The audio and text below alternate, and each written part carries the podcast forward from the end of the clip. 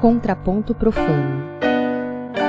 Entoando um canto profano, eu sou William Pedroso, músico e pesquisador, e hoje nós estamos aqui para falar de ensaios de coros, dos mais diversos tipos de ensaios corais possíveis, e para isso eu trouxe aqui é, para falar comigo um amigo da graduação é, da época de bacharelado em regência da Unesp. Ele vai contar a trajetória dele, vai contar os percalços deles e trazer as opiniões dele sobre o assunto. Ele é o Augusto Giroto. Oi, oi, tudo bom? Tudo bom? Obrigado pelo convite aqui, William. Vai ser um prazer essa conversa aqui. Maravilha. Então vamos botar a conversa em dia, o papo em dia. Faz tempo que a gente Bora. não se vê pessoalmente, né? É, pegar um café aqui, um café decente, né? Porque naquela época da cantina era um chá de cadáver. Agora, pelo menos, o, o café EAD aqui tá bom. Ó, oh, mas eu, eu tomava pra caramba aquele café, hein? Puta. Ah, mas era, era o isso? café do gosto de, do isopor do copo só. É, era o café ruim com gosto de isopor ou o café da máquina que vinha com um pedaço de inseto, né? Você tinha que escolher. Cabuloso. Quando a máquina não roubava o dinheiro. Ô, Augusto, é. fala aí pro pessoal qual que é a sua formação. O, o Augusto tem uma formação, antes de mais nada, em música popular, como muitos de nós, né? Uhum. É, então, fala aí pro pessoal qual que é a sua formação inicial, como que você começou é, a estudar música e para e quando foi que mudou a chavinha para você ir fazer faculdade de regência? Essa história é bem engraçada, inclusive. Eu não lembro nem se eu te contei durante a época da faculdade, mas é uma história que eu gosto de contar porque é, é, ela beira o absurdo, né? É, então, eu comecei a estudar música por volta de uns 11, 12 anos porque tinha um violão parado aqui em casa. Eu não era muito de ouvir música quando eu era pequeno, né? Eu gostava de ficar em silêncio, eu gostava de jogar bastante videogame e tal. Eu era muito tímido, né? E, e, e, e o barulho, né? A música era uma coisa que parecia que invadia meu espaço, assim, né? E, e minha irmã, por outro lado, ela sempre foi uma pessoa muito artística, né? Ela sempre gostou de dançar, ela sempre gostou de ver teatro, peça, livro, cult. E, e ela ganhou um violão de Natal uma vez, ela começou a aprender mas aí por algum motivo ela parou, aí eu vi o violão parado lá, via que a galera do colégio era mais popular tocando violão, falei, ah, acho que eu vou aprender, né? Quase hum. como um, um, um, uma forma de tentar se, se, se enturmar e tal. E aí, é, quando eu comecei a fazer aula de, de violão, eu, eu comecei a gostar muito porque eu sentia que era algo que me desafiava, né? Era uma coisa que, que eu tinha muita dificuldade de aprender tecnicamente, de, de entender a questão de ritmo e tal. Então eu achava muito legal porque eu gosto do desafio, eu gosto de sentir tipo, ah, não consigo fazer isso agora, então eu vou, vou, vou, vou, apanhar até eu conseguir, né? E, e, aí foi aí que o, o bichinho da música me picou, né, nessa questão da insistência. Aí quando eu passei para os 15, quando eu, eu, eu, fiz 15 anos, eu ganhei minha guitarra, e aí comecei a estudar que nem frenético, assim, é, coisa de voltar da, da escola, ficar 5, 6 horas com o instrumento tocando e tocando. E aí nesse período eu mudei do, do Paraná para cá, para São Paulo, e aí eu interrompi os estudos que eu fazia num SESC lá de violão, fiquei um ano estudando sozinho, e aí depois eu entrei no Conservatório Musical do Remy, aqui em São Bernardo do Campo, é, um, um grande professor que eu tive, que foi o Carlos Próspero, Aí me formei nesse conservatório. Depois disso, é, eu comecei a tocar em, em, em cachê e fazer banda baile, banda de formatura, coisa do tipo. E depois eu fiz um tempo de aula com Michel Leme. E o, o, o meu objetivo era prestar guitarra na Unicamp, né? Então, quando eu fiz o, o terceirão, eu prestei a Unicamp, passei primeira e segunda fase e não passei na prova de instrumento. Fiz um ano depois, passei primeira e segunda fase fiz a prova de instrumento. Aí, quando eu ia prestar a terceira vez, meus pais falaram: olha, é, você já prestou dois anos tal, então é, tenta buscar umas, uma, uns cursos alternativos para você pensar, caso você passe, se você quiser é, reconsiderar tal. Eles nunca me, me falaram, tipo, não, tá na hora de, de fazer uma segunda coisa. Só me abriram o olho para falar: ó, é, se presta de garantia. Né? Se, você, se você passar e não quiser cursar, tudo bem, a gente continua apoiando e tal. E aí, nisso, eu, eu decidi que eu ia prestar é, USP em publicidade, em publicidade e propaganda. E aí, nessa época que eu estava no cursinho, tinha um monitor lá que ele queria prestar composição na Unesp. E aí, eu sempre tive muita dificuldade na parte prática da música, só que a parte teórica eu sempre tive muita facilidade. E aí, a gente conversando sobre música, ele percebeu que, que eu tinha essa facilidade e ele quis fazer aula comigo de teoria para preparar ele para o vestibular da Unesp. Passando um, um tempo, abriram as inscrições para o vestibular e ele meio que falando, ai, ah, porque eu fico muito nervoso em vestibular, porque principalmente com música, porque eu já tentei várias vezes e eu sempre travo na hora tal. Aí volta pro meu lado de querer resolver problema, eu comecei. Você já tentou ficar uma semana sem estudar antes para limpar a memória, limpar a mente e chegar mais relaxado? Já tentei, já tentou dar um rolê um dia antes, já tentei, tentei. Aí eu fico tentando falar um monte desses, desses dessas cloroquinas da vida que não tem, é, dessas cloroquinas que não tem, não tem comprovação, mas que você, você ouviu falar que dá certo. Aí eu, teve uma hora que me bateu uma luz e eu falei: você acha que se eu me inscrever para fazer o vestibular de composição junto com você, você você vai ficar mais tranquilo? Aí ele parou e falou, eu acho. Aí eu falei, então tá bom. Aí eu fui lá, me inscrevi no, no vestibular da Unesp de composição. Passamos o ano inteiro estudando a, a harmonia do Schoenberg, passamos fundamentos da composição, etc, etc, etc. E eu, eu, eu, acho que você fez a prova de regência, né? Mas quando a gente uhum. fez a prova de composição, era completamente diferente do que a gente tinha se preparado. Era uma música, era uma prova praticamente de música contemporânea, de música eletroacústica, como que era a prova de composição na, era... na, na, época? Eu lembro quase todas as questões de cor. Tinha uma que era para você relacionar os nomes das peças com o nome dos compositores. Tudo de música contemporânea, então o que eu fiz foi tipo juntar os sobrenomes em alemão com as peças com o título em alemão, os nomes em inglês com inglês. E... Aí tinham três, tinham três é questões discursivas. Uma era sobre. Discorra sobre John Cage, eu não fazia ideia de quem era. Para mim, John Cage era um, um, um, o cara do Mortal Kombat, né? É, o Johnny é, Cage. É, então, era mais próximo era o primo. É, exatamente. um, um, é ator, o outro é compositor, né? Ele Sim. fazia a trilha dos filmes, né? Se você apertar o. for no Mortal Kombat escolher apertando para baixo o, o, o, Johnny Cage, aparece o John Cage, né? É, meia lua pra frente de soco fica sem som o PC, né? Isso. aí. A, aí a outra era discorra sobre o expressionismo na música. E a terceira ah, eu não lembro qual era. Ah, é, discorra sobre a música eletroacústica. Basicamente uma prova dissertativa, não uma prova de apresentar Sim. uma composição, né? Não, não, não tinha que levar composição. Se eu não me engano, isso já mudou nos vestibulares atuais. É, né? Mas era tudo discursiva, era basicamente saber se você sabia repertório, se você sabia falar sobre música. Tinha um exercício de transposição. Um, ah, e, e, mais algumas coisas que eu não lembro. Mas eu lembro que era bem focado nisso. E aí a gente ficou desesperado, né? É, e aí acabou que eu acabei chutando isso. E como eu tinha ido muito bem na, na primeira e na segunda fase de conhecimentos gerais, e isso fez com que eu passasse na, na, na, Unesp, né? Mesmo que minha prova de percepção tinha sido, tenha sido um desastre, minha prova de composição deve ter sido bem mais ou menos, porque eu acho que eu chutei bem. Depois eu fui checar, pesquisar na internet o que eu tinha falado e até fazia algum sentido. E a prova de teoria eu fui bem, então eu acabei passando. E aí eu não passei na Unicamp naquele ano, passei na USP e na Unesp. Aí eu falei, ah, na USP é um curso de publicidade, na Unesp é um de música, eu vou fazer de música, né? Uhum.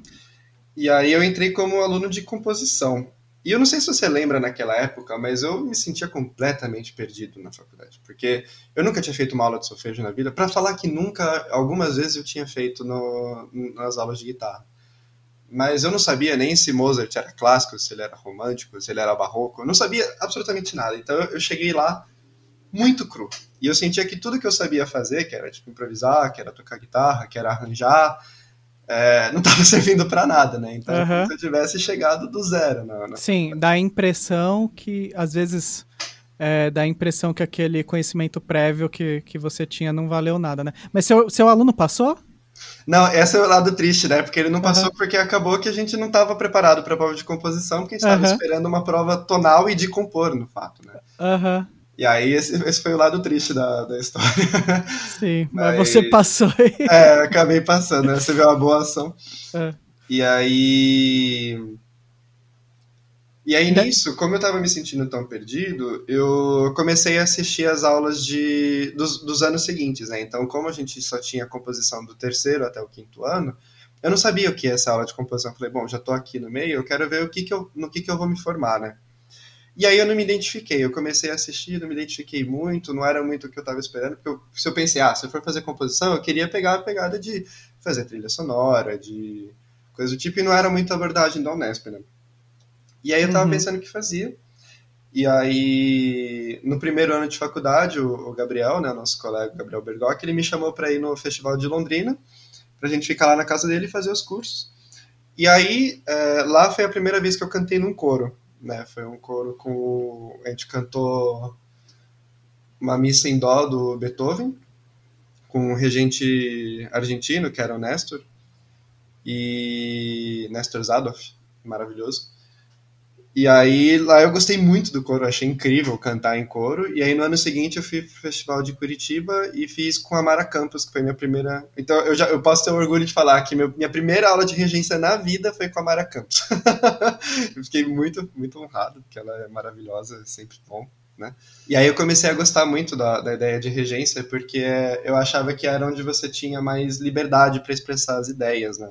Composição também, né? Mas uh, eu sempre busquei. Eu acho que uma coisa que sempre me atraiu na música é essa coisa de, de, de você poder expressar a sua ideia, de você botar a sua opinião no que você está fazendo, de você modificar uma forma que alguém escuta aquilo e, e apresentar uma abordagem nova tal. E eu gostei disso da regência, né?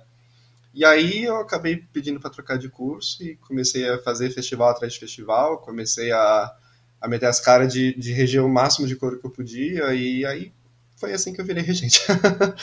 Uhum. É o intérprete que ao mesmo tempo é criador e é agrupador de pessoas também, né? Uhum. É, então, eu acho que sabe o que a gente podia fazer? A gente vai aproveitando para falar das suas experiências com coros diferentes, para falar de tipos diferentes de abordagem de ensaio.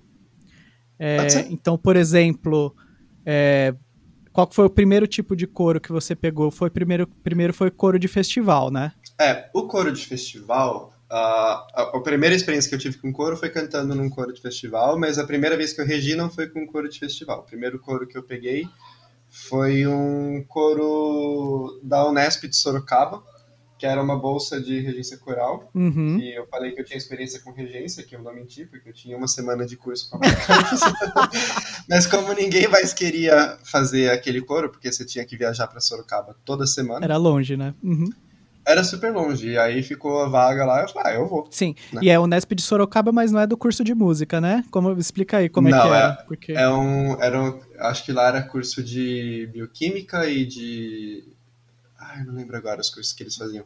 Mas não era música, era, era universitários, né? Como se for de cursos não, não musicais. E era gente que gostava de cantar e que, que, que tinha oportunidade, né? De, de, de juntar no ensaio. Era um coro pequeno, a gente tinha oito, nove pessoas, assim. Né? A gente chama de coro, né? Mas era um grupo vocal. Uhum. E a gente juntava, a gente praticamente não tinha. É, a gente tinha um teclado lá que funcionava hora não, hora não também. e a gente tinha uma sala que era tipo do lado da sala tinha tinha aula rolando, então às vezes a gente cantava e o professor do outro lado é, cantava junto, aí eu tinha que, né? Uhum. Aí foi, era, era assim, e, a gente tinha que se virar, né? Porque eu também não tinha praticamente experiência nenhuma com ensaio. Uhum, né? Então é uma coisa que você foi é... fazendo e aprendendo ali, né? Sim, então uh, eu tinha que ver, por exemplo, eu, eu, eu, ensinava as pessoas a ler partitura ou não? Eu tentava fazer elas decorarem as linhas. Eu ensinava elas a seguirem regência ou não? É, como que eu fazia essas pessoas cantarem juntas, afinado, né? Como que eu trabalhava a voz delas, como que eu trabalhava a voz do coro, né? Então foi tudo coisa que eu fui aprendendo meio que na, na, na tentativa e no erro, uhum. né? E o que eu descobri que para mim funcionou para aquele grupo foi quanto melhor as pessoas entendem o material que elas têm, porque eu sempre dei partitura para as pessoas, elas sabendo ler ou não. É, quanto melhor elas entenderem aquilo, mais o ensaio rende. Então, se você gasta 20 minutos explicando para a pessoa como ela acha no... que, que a bolinha para cima é mais aguda do que a bolinha mais grave, você já ajuda a pessoa a memorizar, porque ela vai ver o desenho melódico, né? Se você ensina para a pessoa que quando você faz a mão de cima para baixo é uma troca de uma barra para outra, ela consegue se achar mais fácil na partitura caso ela esteja perdida. Então, mesmo que a pessoa não vai ter uma leitura fluente, esse lado didático assim de, do, do ensaio faz com que o ensaio, o ensaio é, acabasse rendendo fez com que o ensaio acabasse rendendo mais, né? Uhum. E, e aí nisso é, vão vindo vão vindo aquelas coisas porque eu acho que a melhor coisa para você aprender a ensaiar é você pegar um, um, um coro que está completamente cru e as pessoas não sabem praticamente nada assim de notação musical, né? E que nunca cantaram direito na vida, assim. Então é, é legal porque quando quanto mais dificuldade o grupo tem, mais recursos você acaba ganhando, porque você acaba experimentando coisa diferente. Você vê quando eu passo essa orientação, o som sai assim, ou elas entendem daquela forma, tal. Uhum. E daí acaba virando também, você acaba tendo um papel um pouco maior de educador do que seria num grupo é, que, que já lê, por exemplo, né? Fica uma relação um pouco diferente de só é, assim o maestro como criador artístico. Aí o maestro também é o regente do grupo acaba sendo o professor de técnica vocal daquelas pessoas, professor de estruturação, às vezes, né? Sim, uh, sim, sim, uh, professor. Mas eu, eu, embora você assuma esse papel, né, você esteja uh, trabalhando essa questão musical com as pessoas, de, de, você estar passando um conteúdo, digamos assim, ao mesmo tempo eu tentava não, não estabelecer essa hierarquia. Uhum. Né? Eu gostava, eu sempre gostei da ideia de de, de construir junto, né? Então, quando, por exemplo, eu, eu, nesse grupo especificamente, eu percebi que se você chega com o som pronto, né? Porque esse é o mal de regente, geralmente. A gente escuta uma gravação, a gente imagina a música daquela forma, que vai sair do jeito que tá na gravação, e aí quando a gente tá na realidade, a gente não chega naquele som e a gente se frustra, né? E aí foi nesse grupo que eu aprendi que o melhor que você consegue tirar do grupo nem sempre é o que você imagina que vai ser. Às vezes, é, o grupo te traz coisas que você não tinha pensado e que para eles é tão natural que que acaba funcionando, uhum. né? E então eu sempre gostei dessa ideia de quando acontecia alguma coisa que eu não achava esteticamente bonito, quando eles estavam falando, eu, em vez de falar, não, não faz isso aqui, assim, faz assim, eu falava, gente, experimenta fazer isso aqui do jeito que a gente fez, agora vamos fazer assim. Qual que vocês preferem? Qual que, qual que vocês acharam que ficou melhor? Isso é legal porque não só a gente discutia e eu revia meus conceitos de estética, é, como começava a abrir o ouvido deles. Então eu percebia que às vezes eles corrigiam coisas sem eu precisar falar, tipo, ah, não, peraí, esse final de frase tá, tá jogado. Uhum. Tipo, às vezes eu, eu terminava de falar, aí, eles, aí um coralista virava assim, nossa, esse final de frase ficou feio, né? e eu falei, é, ficou. Mas que bom que você percebeu, né? Uhum. Daí acaba trazendo uma. É, a, por, porque o que acontece muitas vezes é não é que as pessoas não, não sabem cantar ou não sabem o que estão fazendo ou não sabem é, música, né? Nem é essa questão. Mas é mais é que os grupos eles são tão heterogêneos, né? E as experiências uhum. das pessoas elas são tão diversas e a, as pessoas vêm de lugares tão diferentes às vezes. Então, nesse caso mesmo de, de você pegar um campus de interior da Unesp, é, que às vezes, é, eu, eu não sei daí você me corrige se, se não, não for isso o caso. Mas muitas vezes as pessoas vêm de outros estados até e as pessoas não moravam em Sorocaba, não é a população de Sorocaba ali, com mais ou menos o uhum. mesmo background, né? Que tá uhum. se juntando para fazer o coro. São pessoas que estão longe das próprias casas, tem. Cada um tem uma história de vida totalmente diferente e tem uma relação com a própria voz e a relação com música totalmente diferente, né? Daí, às, é, às vezes, ó, o difícil. Não é difícil, mas o desafio, né? É achar quais são os pontos comuns daquele grupo que você tem na mão para as pessoas começarem a achar essas soluções, né? Que você está falando de, de, uhum. de, irem negociando quais são, qual é a estética daquele grupo ali, né? Uhum. Eu acho que até se as pessoas elas fossem todas elas sorocabanas, acho que esse é o termo, de nascença, todas elas morassem no mesmo bairro a vida inteira e chegassem no coro, eu acho que essa diferença ainda rolaria, né? uhum. né? E, e tem muito disso. E o que eu acho legal é que o, o, eu acho que mesmo com toda essa diferença de, de contexto que as pessoas veem, a, a noção do isso soa bonito, ela está muito relacionada a isso é natural para a gente, isso é orgânico de fazer. Então, independente da gente pensar numa estética, por exemplo, a gente fala na faculdade de fraseado, de, de, de fraseado, de ponto de tensão, etc, etc, etc. É, no, no ensaio, a gente percebia que se eu tentasse trazer dessa forma, o, o, fraseado não rolava. Eles tentavam tanto fazer que acabava ficando duro. Uhum. Né? E aí, conforme esse relaxamento ia aparecendo, essa coisa do, do tô em casa e, e tô trazendo a sonoridade com mais ou menos o que, o, o, o que eu escuto tal. E essa, essa naturalidade que vai vindo, ela vai trazendo resultados que acabam virando um consenso de, de naturalmente mais bonito, né? E, e, e, é curioso, né? Porque a gente discute muito sobre o que, que é bonito, sobre o que, que é feio, né? Porque são termos bem questionáveis. Mas eu acho que essa associação do, do, do natural, do orgânico, do relaxado, com um, um, um, um resultado sonoro esteticamente mais agradável para essas pessoas, eu acho que é uma relação direta. Uhum. É, acaba funcionando, né? Uhum. E daí o que, que aconteceu? Qual foi, quais foram os próximos tipos de grupos que foram aparecendo para você? Aí minha segunda, é, junto com esse coro, né? A, a gente te, eu tive a oportunidade de reger o, o, coro de câmara da Unesp, né? Que a gente cantava lá no, no segundo ano da faculdade. Teve os concertos que o Vitor abriu para a gente reger e tal. E lá eu senti uma coisa completamente diferente, né? Porque lá na faculdade a gente a gente lia a partitura, a gente sabia o que a gente tinha que cantar, a gente pegava as notas na maioria das vezes, né? A gente afinava também na maioria das vezes. E, e, e, tinha no meio daquele coro cantores muito bons, né? Os uhum. alunos de canto. Então, é, abre muito por um lado de eu ganho mais ferramentas que eu posso trabalhar, eu, eu ganho mais recursos que eu posso mudar com esse som, eu, eu posso, eu, recursos que eu posso mudar no som desse coro, mas por outro lado fecha porque um, eu acho que o músico em geral ele tem um problema com o orgulho que uhum. ele tende a achar que é, ele é melhor do que a pessoa que está lá na frente, né? Então, tipo, principalmente coro de regente, né? Coro de Sim. regente, tipo, ah, isso aqui eu não concordo, isso aqui eu, eu não, não, não acho, então não vou fazer, é. né?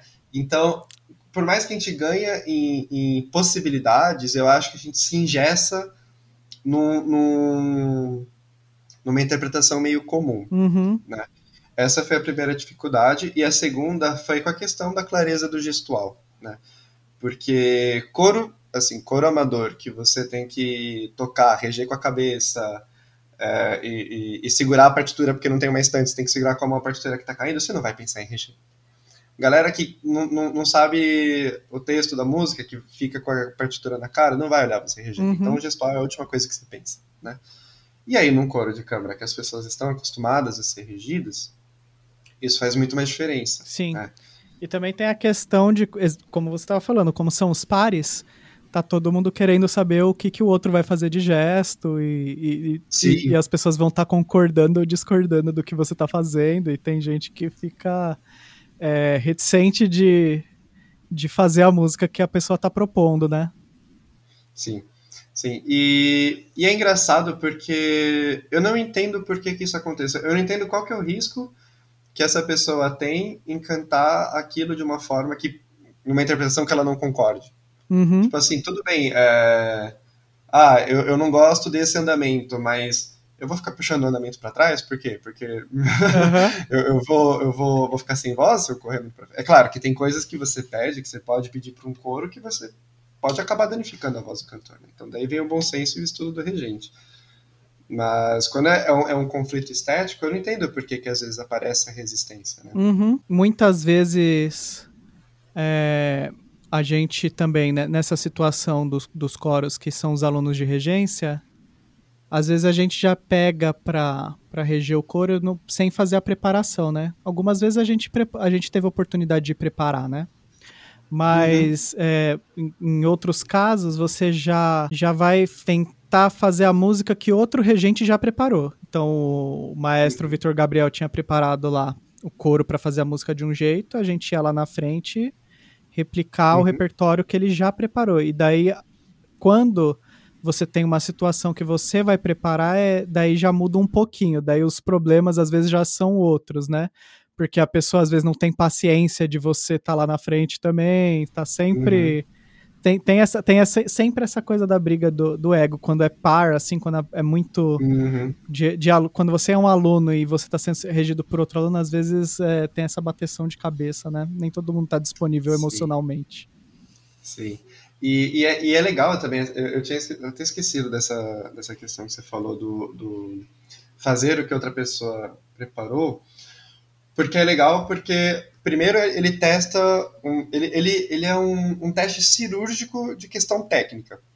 Porque se o coro está resolvido, se o coro canta bem na mão do regente titular, não existe nenhuma razão para ele não cantar bem na frente de outro regente. As, se, que não seja um problema de aquele regente não consegue realizar aquilo daquela forma. Uhum. Né? Então, eu não consigo dar um corte claro, eu não consigo dar uma entrada clara, eu não consigo manter um andamento, eu não consigo variar o andamento de uma forma que pareça natural. Né? Então, essa situação do aluno de regência de pegar um coro preparado, ela é muito legal porque você é um teste do tipo, o que, que eu preciso melhorar tecnicamente? E também, uma, uma outra coisa legal que aparece nesse contexto é que às vezes quando a gente tinha abertura para reger, para mudar alguma coisa no coro, para preparar, era coisa do tipo: você tem cinco minutos para ensaiar esse coro, tem dez minutos para ensaiar esse coro. Sim. Né? E aí a gente aprende uma coisa muito importante na, na, vida de qualquer regente, que é o que, que eu vou priorizar aqui. Porque o que eu percebia é, quando acontecia comigo, quando acontecia com nossos colegas, era quando a gente ensaiava, a gente chegava pensando o que, que a gente ia melhorar no coro, por exemplo, ah, eu vou passar uma vez, aí quando ele perguntar o que eu vou arrumar, eu vou arrumar, sei lá, um texto, ou não sei o quê. A gente quase não modificava o coro. A gente não, não, não mudava muito, porque a gente achava que a gente estava falando uma coisa muito necessária, mas às vezes era uma coisa que o coro já tinha resolvido, né? E, e essas situações são legais porque ensina a gente a ouvir o que o está rolando. Porque quando a gente está começando a estudar regência, a gente está tão preocupado com o gesto de não sei o quê, com o corte, com o levar e com, né, com para ver que muitas vezes a gente não escuta o coro. Uhum. Às vezes é, é, é aquela pergunta é, mortal, né, para quem está começando a reger, que é o que, que você melhoraria no grupo agora? Aí a pessoa trava porque ela não estava ouvindo. É, né? sim, estava preocupada, então, balançando o braço, né? É. E isso é muito legal porque é, esse estágio eu senti que eu passei relativamente rápido por causa do coro de, de de Sorocaba, porque eu estava tão acostumado a ver entrada atrasada, de ver é, gente falando texto errado, perdendo o texto e tal, que eu, eu, a, a, vivência nessas coisas acabou me trazendo essa, essa, essa percepção do ouvir o coro. Claro que quando você está trabalhando um repertório a duas vozes, e aí você passa para uma coisa a quatro, aí você fica, tá, meu ouvido não tá tão limpo assim, né? Então, é, mas é legal como, como ter ensaiado um coro completamente diferente me ajudou num coro tecnicamente com muito mais preparo, né? Uhum. E você também tava, foi regente do Da Capo, Augusto? Foi, foi regente do Da Capo por dois anos, dois anos, dois anos e meio. O, né? o Da Capo meio... era um, um coro de preparatório de vestibular de música lá, né?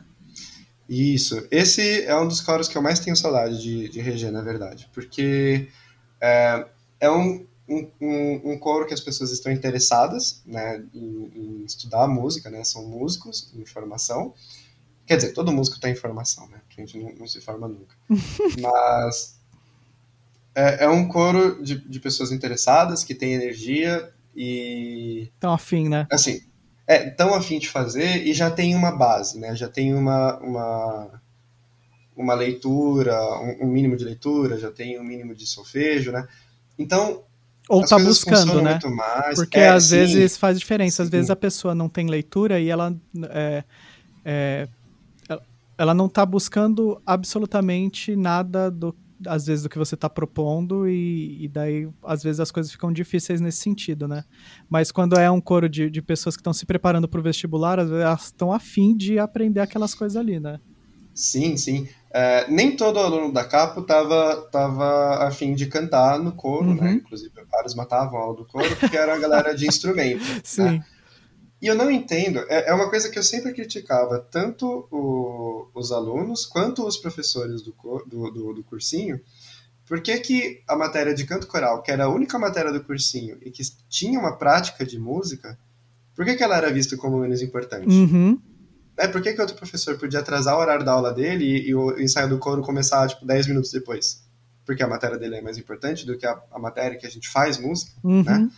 E eu sempre sempre peguei no pé com isso, né? E eu falava pro instrumentista, eu falei, você não vai ser cantor, você tá querendo entrar, sei lá, em, em violoncelo.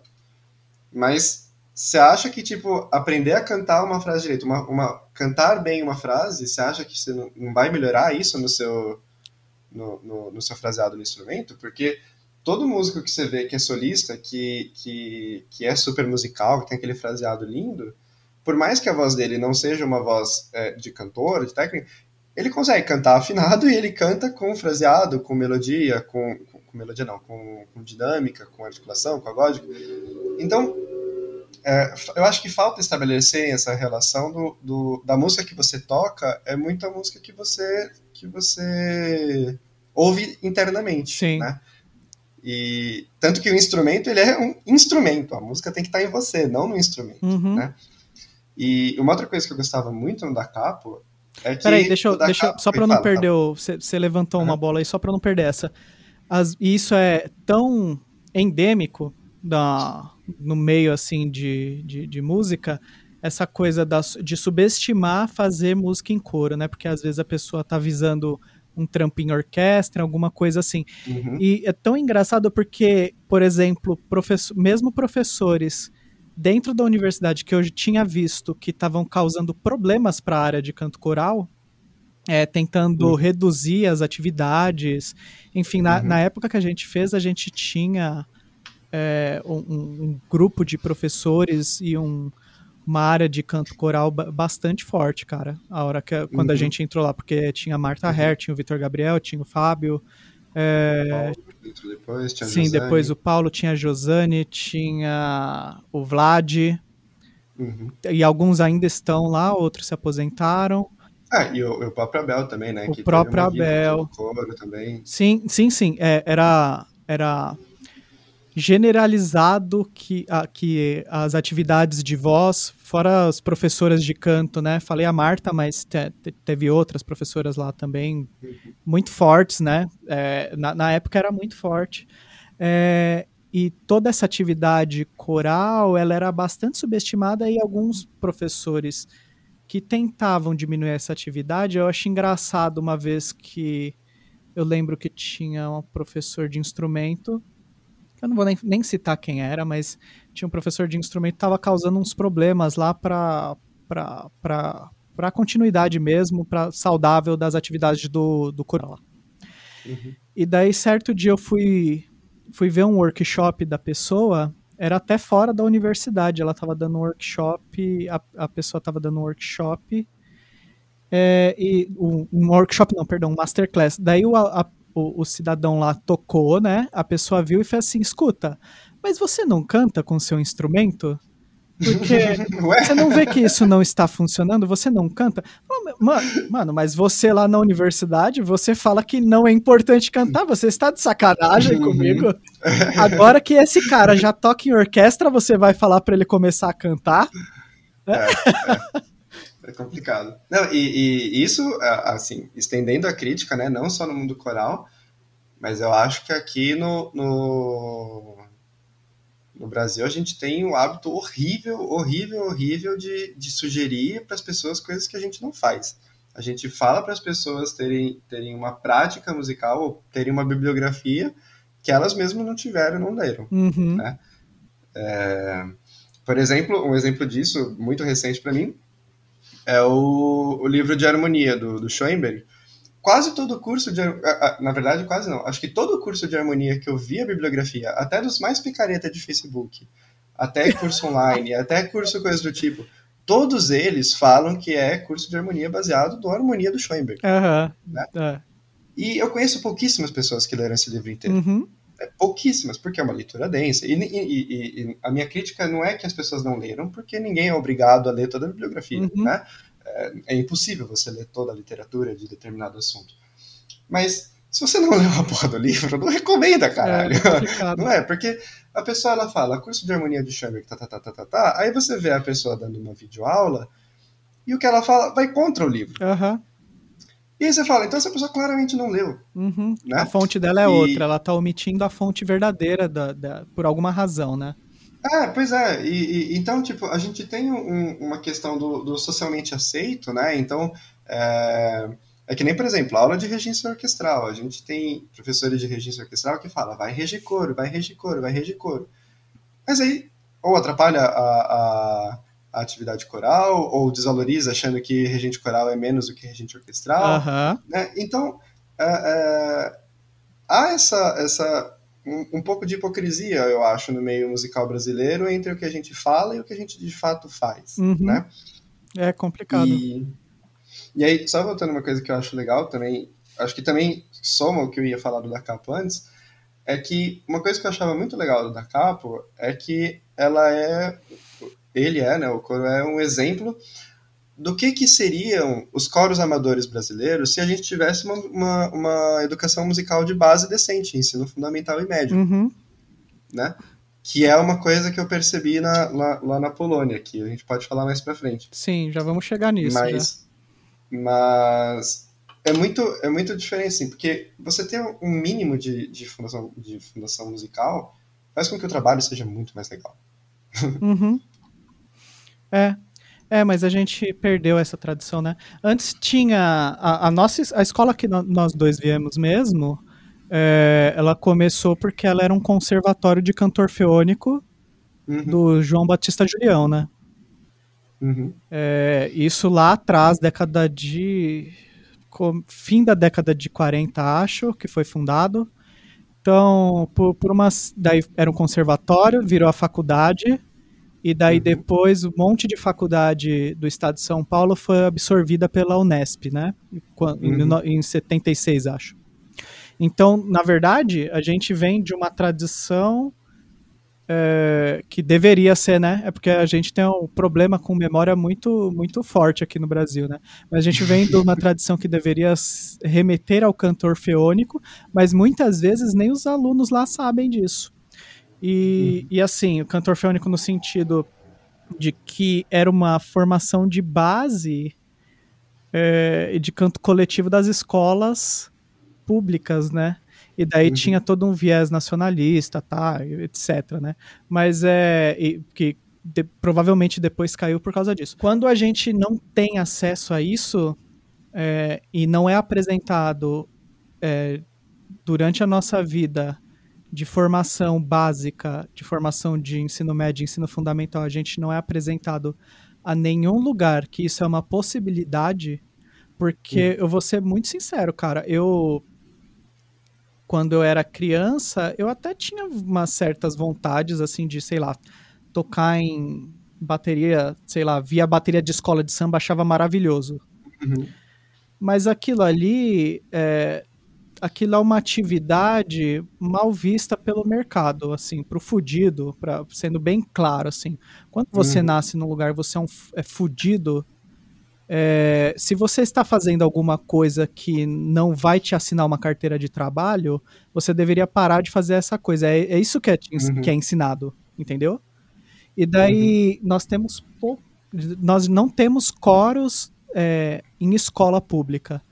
Então, já que não tem essa atividade na escola pública, isso não é uma, apresentado como uma possibilidade né? Uhum. Para as pessoas. Eu, eu, consegui amarrar o que eu estava falando. Porque Sim. parecia que não ia para lugar nenhum, né? Mas eu, eu, eu sou tão louco, não. Mas isso não é apresentado como uma possibilidade para gente nos nossos anos de formação. E, e daí a gente fica refém de achar que a gente não pode fazer parte daquilo e, e às vezes descobre muito tarde. Eu sei que eu descobri muito tarde. Eu descobri tarde sem querer. É, em, em coro de conservatório, que eu vi, opa, isso aqui é um negócio que dá pra fazer, sabe? Uhum. É, e, e, daí, às vezes, no da capo, provavelmente tinha um monte de aluno que era assim, que não sabia que dava pra. que ele, como instrumentista, ele podia fazer música coral, que é uma coisa natural de todo músico poder fazer parte de uma formação assim. Sim, sim, sem dúvida. Uh, acho que a importância do coro ela é muito, ela é muito diminuída, né? Porque a gente já tem trabalhos que que, que até relacionam canto coral com, com vantagens cardíacas, né? Que falam que para pessoa que tem, por exemplo, algumas coisas como arritmia, coisa assim, é, cantar em coro é, um, é um, uma espécie de tratamento. Eu não lembro agora como é que chama isso. É, é, quase uma terapia, porque já foi comprovado que pessoas cantando em coro, elas, elas aproximam a velocidade de batimento cardíaco dela, a, a, elas respiram juntas e coisas do tipo. Então, já tem até relatos médicos, né, falando sobre benefícios da música e do canto coral é, para a questão de saúde, né. E fora isso, né, fora essa questão do, do, do continuar respirando, que hoje em dia está bem importante, é, tem a questão do, do, da educação artística e musical como um todo, né, porque você, o, o, o coro é uma forma de você lidar com, com com organização, com rendimento, com disciplina, mas também é, é com, com, lidar com uma atividade prazerosa, lidar com, com abertura de ouvido, lidar com, com questão de, de, de, de, apropriação de entendimento musical. Né? O Paulo Moura ele tem uma frase que eu acho genial, genial, genial, que é aquela que ele fala, quando você está numa orquestra tocando um acorde, você está tocando a terça. Quando você está num coro cantando, você é a terça. Uhum. Então você está.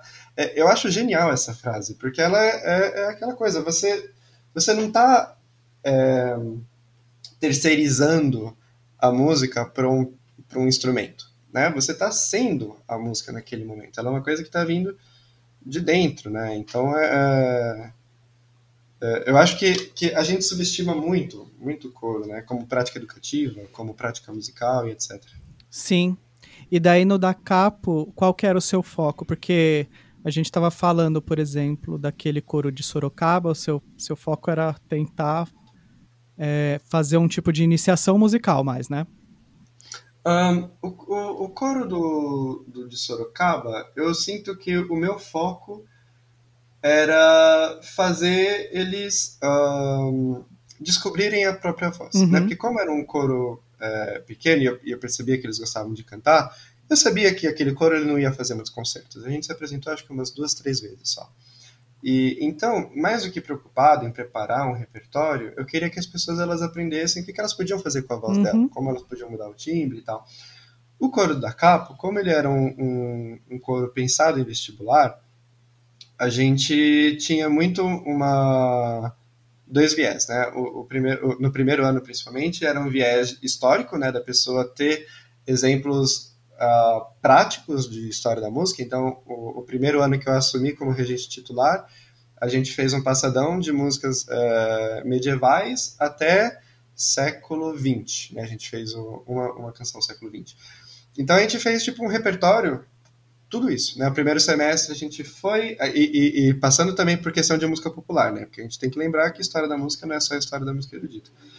E então a gente fez um trabalho bem legal de tipo, olha a diversidade de repertório, a gente analisava, tipo, vamos ver como que é, como que muda a harmonia. Então no meio do ensaio a gente parava e falava assim, ó, oh, tá vendo isso aqui, esse tipo de acorde que a gente montou aqui e tal? Isso aqui começou a aparecer nesse período histórico, não é uma coisa que a gente tinha antes. Percebe como a forma dessa música e tal? Então, é, era uma, uma questão, era uma aula de análise, de interpretação, de percepção tal. Então era muito isso de, de mesmo que não fosse um, um, um grupo 100% artístico, ele tinha esse, esse lado é, de, de, de, formação, né? Uhum. E aí no segundo ano a gente tentou mudar essa abordagem, a gente não tentou, né? A gente mudou a abordagem do histórico e eu comecei a pensar nele como um grupo mais artístico, né? O Gabriel também, aí a, a, a Melissa e a Carol, que estavam entrando como estagiárias no primeiro semestre, a a gente concordou em, em pensar o coro como um grupo musical mesmo, né? Isso não porque por causa da nossa cabeça, mas sim pelo perfil do aluno. A gente percebia que uh, o que faltava para aquela turma era um coro que se soltasse e, e tivesse mais é, mais performance, né? O do ano anterior a gente percebia que tinha um, uma base boa, já tinha um som bom, já tinham pessoas que eram mais afinadas. Então a gente pensou na questão da análise. Então a gente sempre buscou é, preencher algo que o perfil da turma faltasse. Né? Eu tentei fazer um concerto só com composições da capa, que acabou não rolando, mas eu queria também essa coisa de dar oportunidade para os alunos lá escreverem para o coro e tal. Então, o, eu acho que o foco da Capo era é, construir algo para a turma, mas também ter essa coisa preparatória para o vestibular. Uhum. E as abordagens você sente que, que eram muito, muito diferentes? Um, entre um, um coro da capa e outro, ou entre o da capa e os outros? Sim, entre um coro do da capa e outro. Que você estava falando pela, pela, pelo perfil de repertório que você, tava, que você explicou o primeiro e o segundo, né? Como que você via Sim. as duas abordagens? Sim, na, na, no do primeiro ano foi aquilo que a gente já comentou, né? Que a gente fazia. É, era uma, uma, uma prática analítica, né? Então a gente te, é, buscava entender formalmente o que a, a, peça, não, não só aquela coisa tipo, ah, a gente está indo maior, era aquela coisa tipo, olha, percebe que começa a frase de contralto aqui, ela é, ela é, ela tá sendo um, como é que chama? Ah, me fugiu o termo. Ela, ela tá sendo um eco da, da imitação. Da Isso, é, nossa, o termo mais básico do mundo, consegui esquecer, né? É, então, ela tá, tá imitando aqui, e aí, o que a gente falava era, tipo assim, ah, então percebe isso aqui e tal, então isso aqui tá num, num, num, num plano de dinâmica menor tal. Então era como se a gente dividisse com eles a nossa interpretação da, da, da peça. Uhum. Não é uhum. como, por exemplo, se eu chegasse num coro, é, se eu fosse reger, por exemplo, o coro jovem, né, que nem eu tive a oportunidade em uma, em uma ocasião, eu não ia ficar explicando para eles como eu cheguei naquela concepção, uhum. porque né, o tempo de ensaio é curto, né? mas como da capa a gente tinha muito tempo de, de ensaio, eu queria ensinar para eles não só a, a, prática, mas também como a gente chegou naquela interpretação. Uhum. No segundo ano, a gente percebia muito problema de escuta, muito problema de timidez e muita questão do, do, do, se divertir com música, né? Então a gente tentava fazer, a gente fez um repertório não histórico, mas a gente tentou fazer um, um, um repertório mais é, mais agregador, né? Foi o ano que a gente fez o concerto de músicas do mundo, que a gente pegou repertório, uma música de cada país, assim, que a gente conseguiu encontrar, né? Não de cada país existente, mas a gente não repetiu países no repertório. E para a gente aprender em outros idiomas, para a gente conhecer uh, canções e etc, etc. E, e era um, um, repertório que eles gostavam muito, que eles sentiam muito, que eles se divertiam fazendo, né? É, a gente percebia que a turma ela estava com uma relação com música meio de obrigação ainda, né? Que é uma coisa que, que eu sempre critico também, que é em que momento que a gente perde o tesão de fazer música? Que momento que a gente vira profissional que a gente perde o tesão de fazer? Né? Porque a gente tem isso, eu, eu percebo pelo menos uma tendência de a gente só ver como obrigação, a gente perder aquele fogo que a gente tinha, né? Quando a gente começou de querer fazer horas e horas a fio, né? Uhum. E a gente percebeu que esse coro de gente muito nova já chegou assim meio uhum. gasto, né? Meio cansado. Então a gente tentou reanimar isso, né? Então eram aulas menos menos é, eu não vou falar menos técnicas e menos analíticas porque ainda tinha, mas não era o foco. O foco era de tipo vamos, vamos, vamos recuperar esse, esse ânimo. Colocar em atividade fazer... as pessoas, né? É... Convencer as pessoas a engajarem no bagulho. Aí. Sim, sim. E, e, é legal porque isso não, não, não gera um, um valor diferente para o trabalho, né? Porque o resultado que a gente chegou, no resultado sonoro que a gente chegou no final do ano com, com ambos os coros foi muito parecido, mesmo que um deles tenha começado com um som melhor, né? Uhum. Então é legal como a gente tem diversas formas diferentes de fazer a mesma coisa. Uhum. E daí, mas depois o que, que aconteceu com, contigo? O que, que você foi reger? A mais? Um, junto com esse tempo do da Capo, né, nesses anos de faculdade, eu também tive várias experiências regendo orquestra, né, eu tive uma camerata de cordas aqui em São Bernardo, fiz festivais de, de regência orquestral também, e aí nesse tempo a gente teve as aulas com Lutero e tal, e e aí eu, eu tava num, numa época de crise de para que estudar gesto? Né? Porque a gente percebia que ou melhor, para que estudar gesto em regência coral? Porque os coros que eu pegava naquela época, ou eu estava tocando piano e acompanhando, ou o próprio coro da capa, que geralmente sabia ler a partitura, então ficava com o olho na partitura, aquela semibreve segurada, ligada numa semibreve com o passo seguinte, a pessoa precisa ficar olhando para a partitura para ver que aquele dó não vai mudar uhum. nada, né? Então, é, eu percebia que com esses grupos mais amadores, a questão do gestual, ela era, é, ela, ela vinha num segundo plano, uhum. né?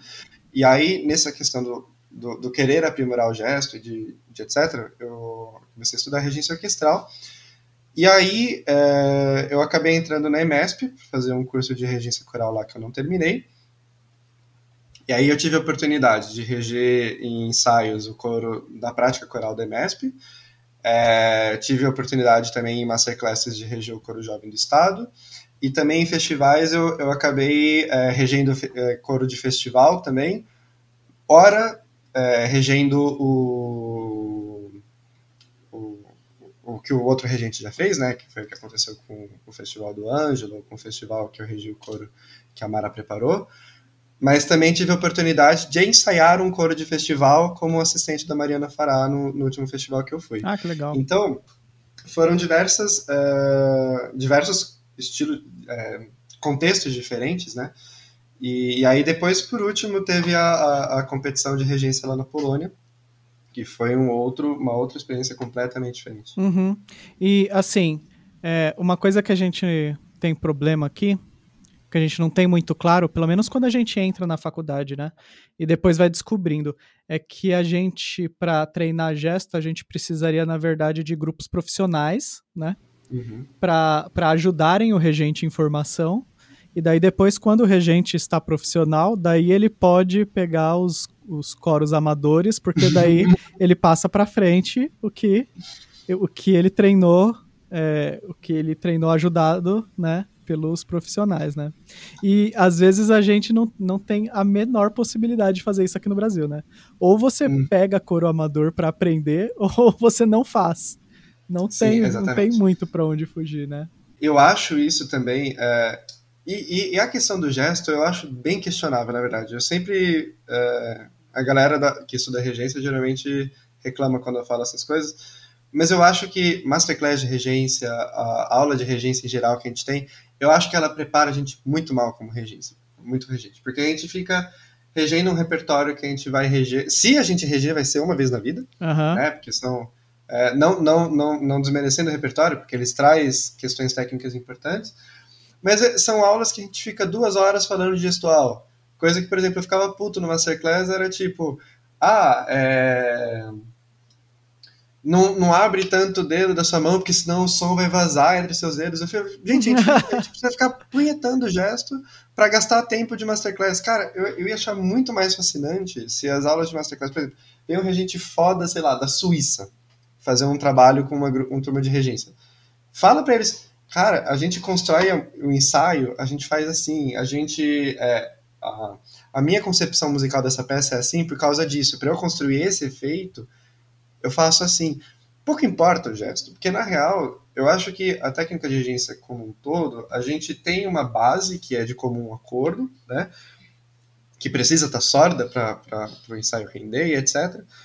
Mas uh, eu acho que o, o, aprender a ensaiar é muito mais importante. O aprender a ter uma concepção própria da peça é muito mais importante. Porque o que acontece geralmente em aula de regência de festival, principalmente aqueles que o professor quer que você imite o que ele está fazendo, é que você tem 20 pessoas passando na frente de uma orquestra ou de um coro para fazer o mesmo repertório e o repertório soar 20 vezes iguais. Se é para soar 20 vezes igual, não muda o regente. Né? É. Eu acho que a grande graça da regência é que cada pessoa que vai lá na frente pode ter uma visão diferente da peça e, e, e contribuir né, dessa forma. Uhum. Mas se a gente está formando de um jeito que a gente está fazendo uma produção em massa de regentes, é, a gente perde até culturalmente, né? Porque a gente deixa de, de, de, de escutar, de, de, renovar né, a, a, o prazer na escuta de uma música que a gente já conhece. Aham. Uhum. Uhum. É mais fácil para quem tá dando um masterclass nesse sentido, porque ela pode ficar atenta a supostos erros, né? Às vezes não é um erro, às vezes é Sim. uma flutuação natural do, do gesto e, e, e como o grupo está se sentindo conduzido pela pessoa, né? E é uma coisa que super funciona, mas daí a pessoa é, coloca é, todo todo fazer da, da, daquele grupo, todo fazer música daquele grupo em, em xeque só porque soa um pouco diferente do que ela acha que deve, né? Às vezes Sim. nem precisava, às vezes é realmente pulga atrás da orelha. Tem algumas é. coisas que não dá, que tem que de, de repente tem que tem que falar mesmo. Sim. E, e daí você foi fazer o concurso, né? Isso, a, foi uma, uma competição né, de, de regência coral. Aham. Uhum. Onde que foi? Foi na Academia Musicienne, de Musicienne, né? Nunca na certa pronúncia, né? Carol Lipinski. Carol Lipinski, não, é... Ah, agora eu não lembro o compositor que eles fizeram. Mas foi na Polônia, foi na, na, na cidade de Wrocław, que a gente traduz para Breslavia, aqui em português. Uhum. E foi em 2019, outubro, no, dezembro de 2019, outubro. Ah, eu não lembro agora quando foi também. Foi em dezembro, eu acho. E. Na época que a gente podia viajar, né? É, saudades. Saudades viagens, saudades de entrar no avião. e, e, foi muito legal. Uh, essa. Eu fui convidado, na verdade, para essa competição por uma professora de uma masterclass que veio, veio aqui para o Brasil, que, eu, que é a Agnieszka Frankowski Zelagny. E ela me viu regendo. E aí eu, eu me apaixonei, assim, pela, pela, didática dela, pelo jeito que ela vê música. Sabe quando o santo bate? Uhum. E desde daquela época eu tava querendo ir lá pra Polônia fazer mestrado. E aí eu mantive contato esporádico, assim, com ela. E aí é, ela me falou dessa competição que ia ter na academia dela, né, que é uma, uma, uma, uma universidade, né, que é uma uma tradição que eles têm lá, que eles têm uma competição de jovens regentes corais até, até 30 anos, e é do mundo inteiro, né? E aí ela falou, ah, acho que você, você se daria bem nessa competição, tal, se inscreve, vamos ver o que, que o júri acha, tal. Eu me inscrevi, aí passei e, e fui lá, fui lá participar. Uhum. E daí como é que é o tipo de coro? Porque você não você ensinou a música pro coro, por exemplo? Não, o coro não, tava né? preparadíssimo. Uhum. Preparadíssimo. assim, melhor. Co... Cara, acho que os melhores 40 minutos que eu passei na frente de um coro da minha vida foi na frente daquele Sonzão. Coro. Sim, na verdade, os melhores, né? Porque foram quatro coros diferentes. Eram três fases, né? E cada fase tinham dois coros, um para cada música. Então, por exemplo, a gente tinha. Uh, metade do repertório era repertório polonês. Então, a gente tinha coros para fazer esse repertório polonês e aí os outros coros eram uma de, de música antiga e o outro coro era só Monteverde, né? Uma, uma fase do repertório era só Monteverde. E, e, a, e aí na final era Messiaen e, e outros compositores é, contemporâneos, né?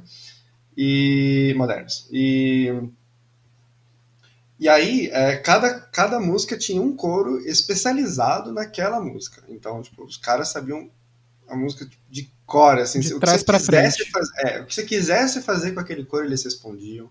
O gesto que você fazia, eles respondiam. Foi, é o sonho de qualquer regente, porque você vai achar engraçado, mas a coisa que mais me impressionou é que eu falei uma coisa. No começo do ensaio, eu pedi um, um detalhe na, numa frase. No começo do ensaio, 15 minutos depois, eles ainda estavam fazendo sem eu ter que lembrar. Uhum. Eu, achei isso, eu achei isso o máximo.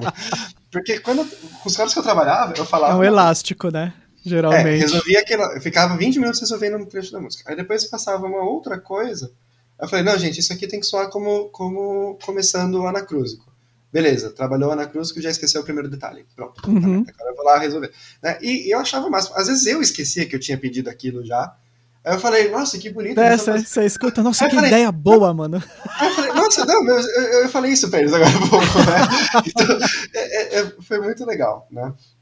E outra coisa que eu senti muita diferença é que, primeiro, né, que a piada, o, o, o coro da primeira fase era o coro de regentes da universidade. Hum. E é puta coro. Uhum. É um puta coro. Aí eu falei, nossa, parece os coros de regente que a gente tem aqui, né? Que é a piada que a gente tem, que coro de regente é o pior coro que tem, né? Porque é, é o coro que não chega estudado, é o coro que tem problema com leitura, etc, etc. É né? tipo passear gato, né? Coro de regente. é tipo levar cinco gatos para passear, senão é, vai ser é, difícil. Tipo é possível. E depois não botar é... eles pra tomar banho, né? Uhum. Não é impossível, mas vai, vai ser complicado. Vai ser, vai ser complicado.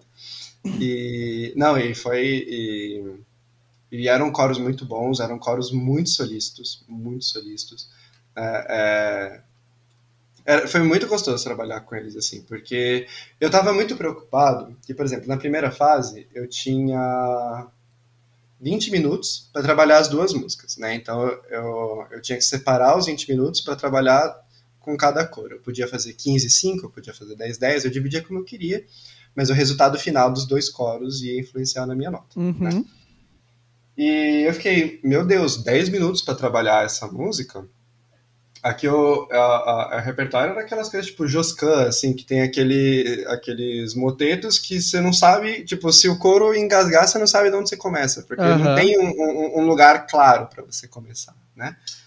E eu falei, meu Deus do céu, tipo, esse Joscan, acho que eu vou precisar de 20 minutos só para ele, né? Uhum. Aí eu falei, ah, eu vou pegar 10 a, a, a canção lá do Shimanovs que eu conseguia fazer em 10 minutos fácil. Mas eu falei assim, ah, eu vou começar pela canção e depois eu vou pro, pro Joscan, né? E aí eu trabalho só um trecho, de repente trabalhar só uma ideia, porque eles tinham deixado claro que não precisava ser a música inteira, né? De repente trabalha só uma ideia, só para eles entenderem como que você enxerga a estrutura, a, a prática musical associada à estrutura e tal. E aí, 10 minutos, eu, a, a, canção lá, o coro ele rendia e ele tava tão solícito, etc., que eu fiz a, a, a, canção inteira, trabalhei tudo que eu queria em acho que 8 minutos. Uhum. Acho que nunca na minha vida eu fiz 8 minutos, um, uma peça inteira do repertório que eu falava, puta, tô satisfeito pra caralho. Né? Uhum. E, e aí o Joscan, que eu tinha planejado trabalhar só um trecho, eu trabalhei acho que todas as ideias que eu tinha e tava acabando o tempo, eu falei, ah, vamos passar uma vez do começo até o fim. Uhum. E, e, eu falei, nossa, tipo, meu sonho ter um coro assim, é, é, com esse rendimento, com essa atenção, para trabalhar no dia a dia. Que puta merda, o que, que não dava para fazer? Se em 10 minutos eu consigo trabalhar toda a concepção de uma peça, nem que você demore, sei lá, uma hora para você ler o repertório inteiro, mas se em 10 minutos eu consigo botar todas as ideias, por que, que não é isso para um regente, né? É, é muito legal você uhum. ter, tipo, tudo o que você conseguiu fazer. Sim, porque daí o coro passa a ser um instrumento mesmo, né? No Sim, sentido, e... num bom sentido, né? Não Sim, no sentido que às vezes a gente a gente faz aqui como se fosse uma, um instrumento no sentido de ter que bater no. Sim. né? sim. Tipo aquela coisa do regente é, bravo, nem nada né? de. Isso, né? No, é no sentido de, de colaboração mesmo, das pessoas estarem estarem na mesma página, né? Estarem ali para fazer música juntos mesmo, né? Sim. E aí depois eu passei, né, para para semifinal. E inclusive foi muito elogiado na primeira fase, tal. O, uma das, das juradas falou que na lista dela eu fui acho que um dos primeiros assim, na, na primeira fase que ela falou que gostou muito do ensaio, da minha relação com o coro, tal. De, de como eu resolvi muita coisa muito rápido, ela falou que eu tinha bastante ferramenta e tal. E aí, voltando, né? Obrigado, Coro de Sorocaba, por ter me dado uma lição uhum. de como, né? De tanto chabu.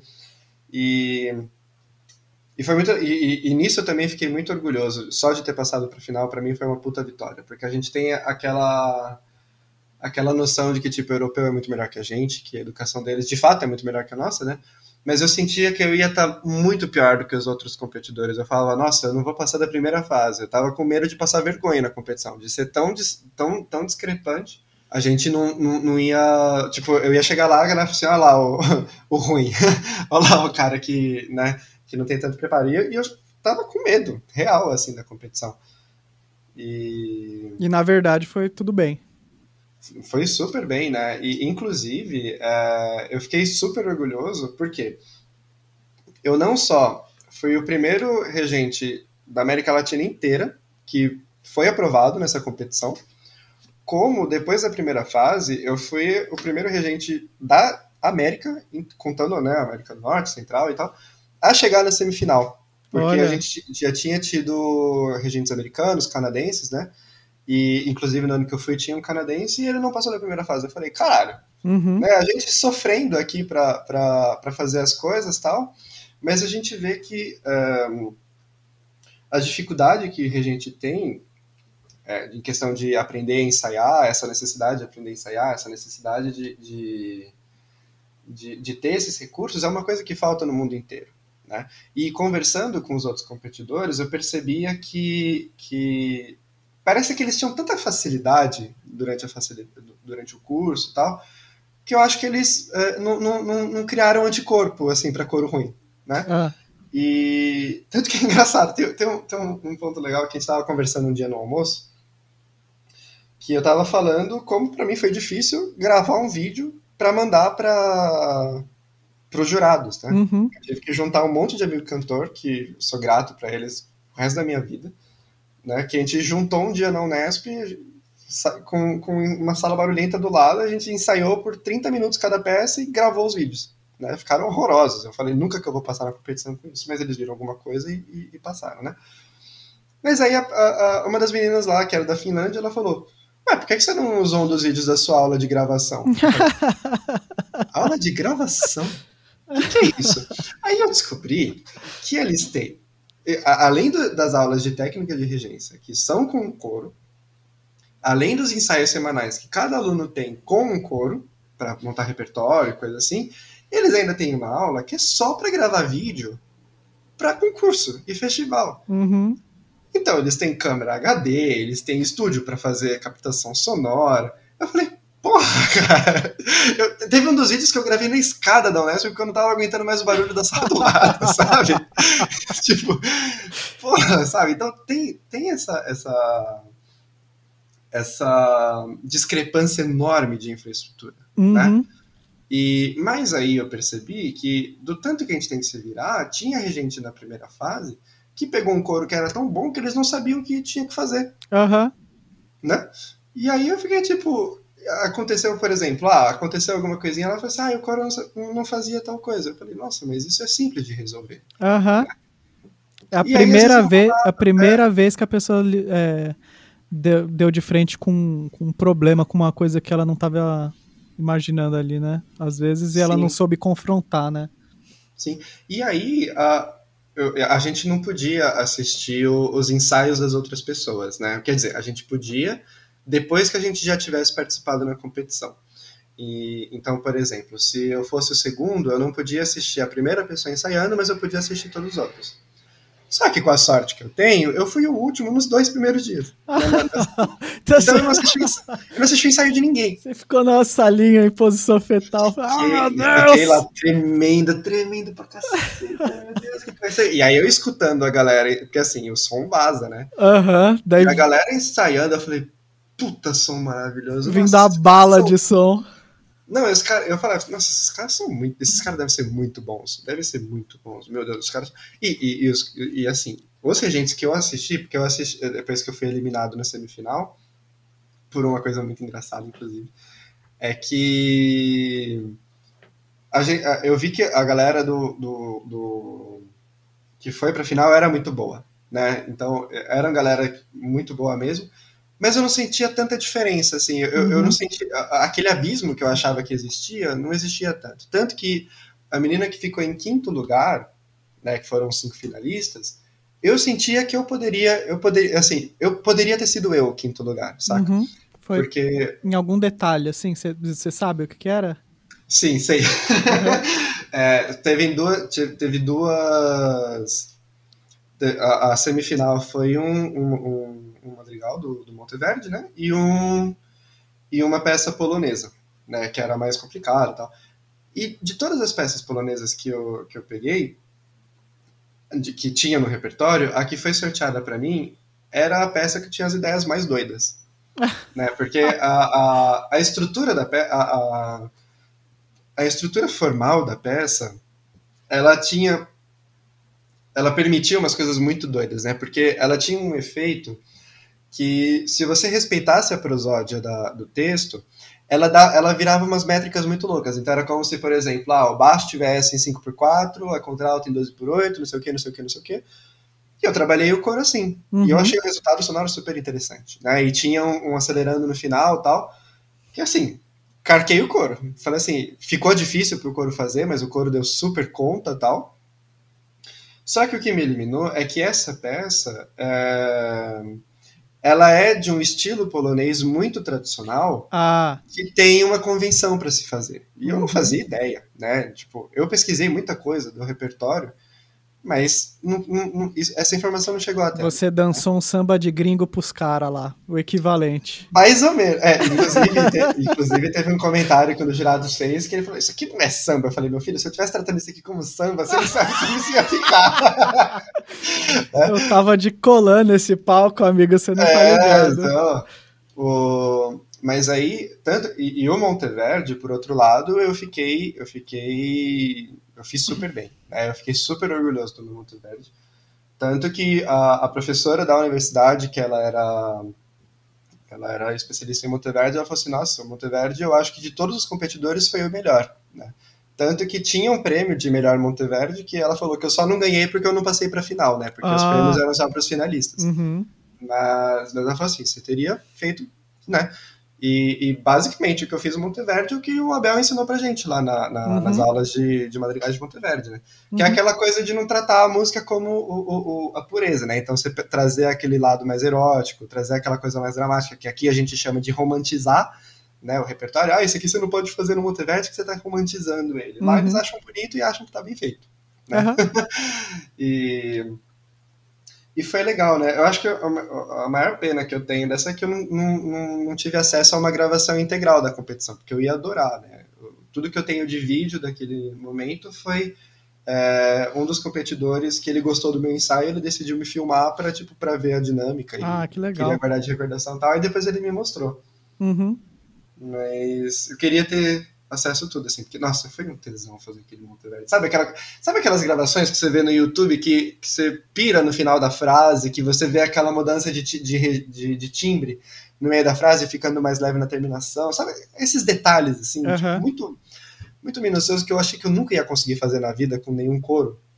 Eu consegui trabalhar lá e foi, tipo, uma puta realização, né? Porque você fala, nossa, eu tô tendo a oportunidade de fazer algo que eu sempre quis fazer desde que eu comecei a, a, a reger coro. Então Aham. só por isso já valeu muito a experiência. Meu, muito da hora. É, eu tinha mais um monte de coisa pra perguntar, pra saber o que, que você fez depois que voltou do, pro Brasil, mas acho que essa, é, como tá cumprido já, eu Uhum. vou deixar isso pra um outro dia. Pra Tá gente, para te chamar pra outro dia, a gente tem mais conversa, né? Demorou. Cara, muito foda. Parabéns pela participação. Eu lembro que na época você até colocou em redes sociais que você tava tenso, né? Tava muito tenso. E isso foi muito legal, porque muita gente foi muito carinhosa. Porque assim, eu tenho. é, é, quando eu entrei na facul, eu tava muito. Eu me senti muito despreparado, né? Então eu, eu me senti o pior aluno da sala. Em percepção, em canto, em tudo isso, né? E, e esse sentimento, ele nunca. nunca eu, eu- nunca abandonei esse sentimento, né? Eu tenho essa, essa síndrome do impostor muito forte. Uhum. Então, quando algum professor elogia, eu fico pensando, tipo, ah, ele tá sendo simpático. Sei. Né?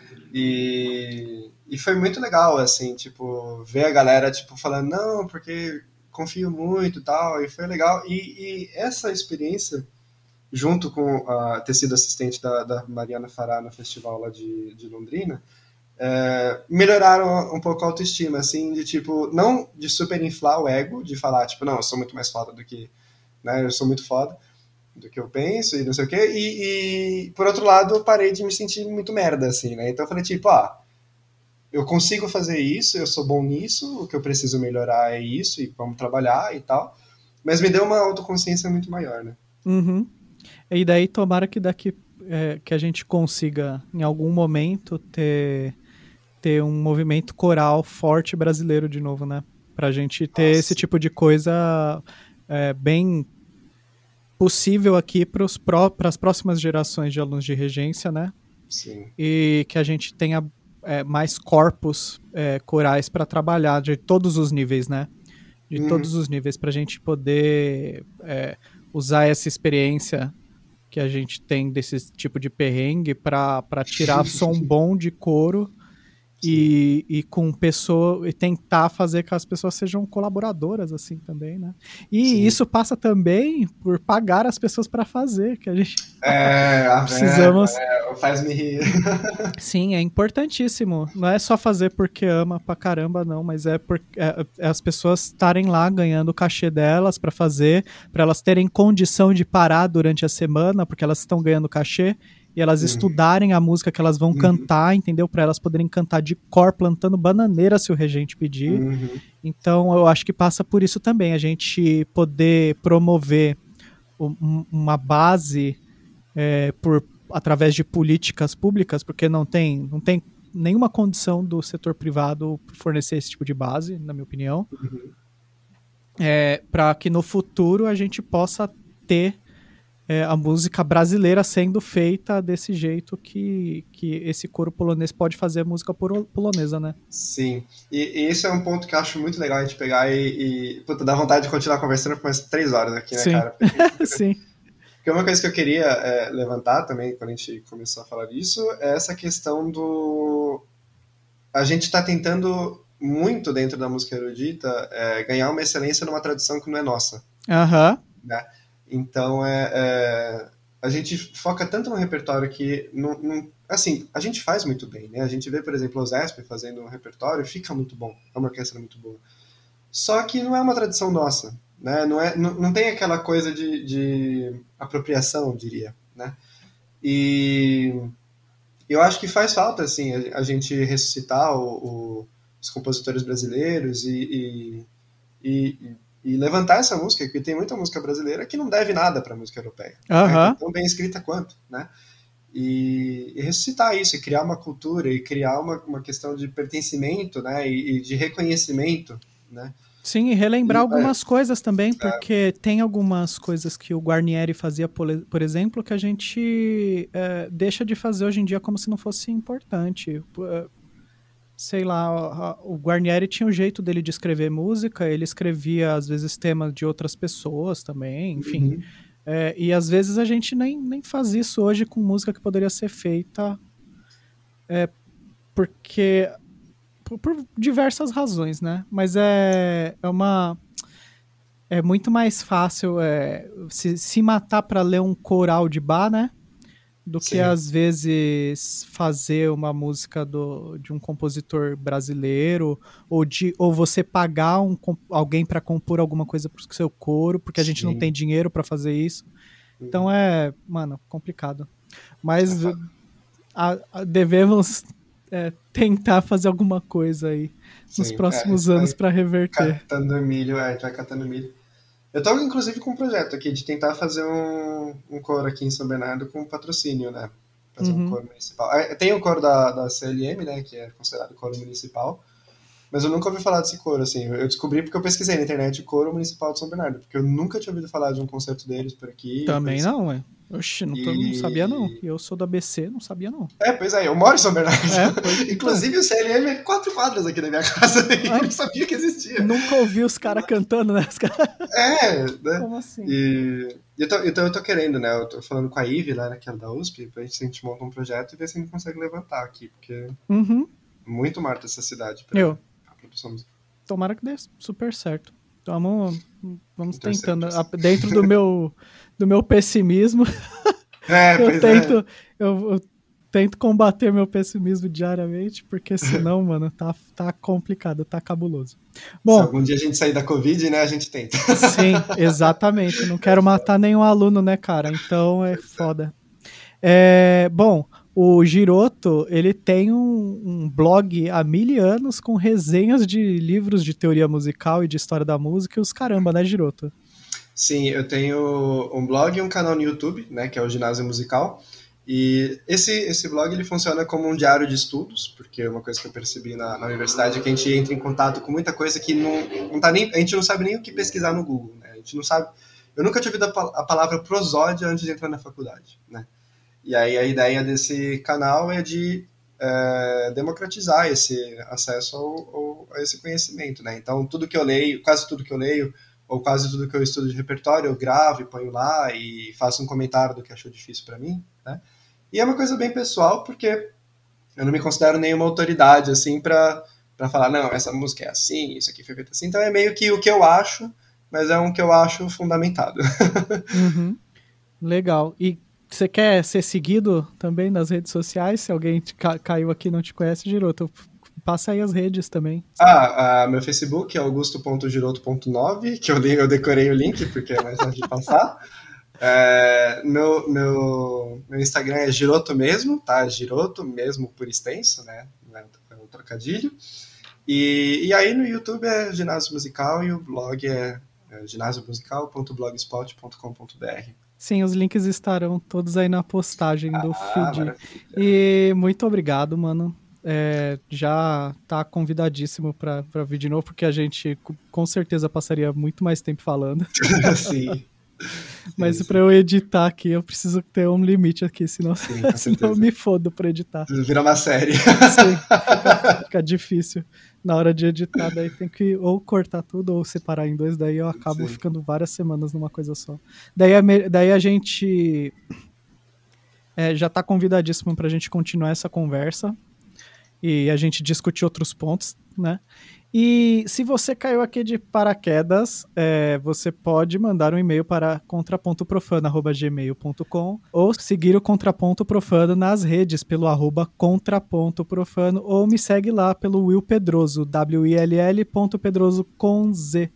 Muito obrigado mais uma vez, Giroto. Obrigadão, hein, Will. Valeu pelo, pelo convite aí, foi um prazer. Abraço, pessoal. Até a próxima semana e chegamos aqui a mais uma barra dupla. Você ouviu Contraponto Profano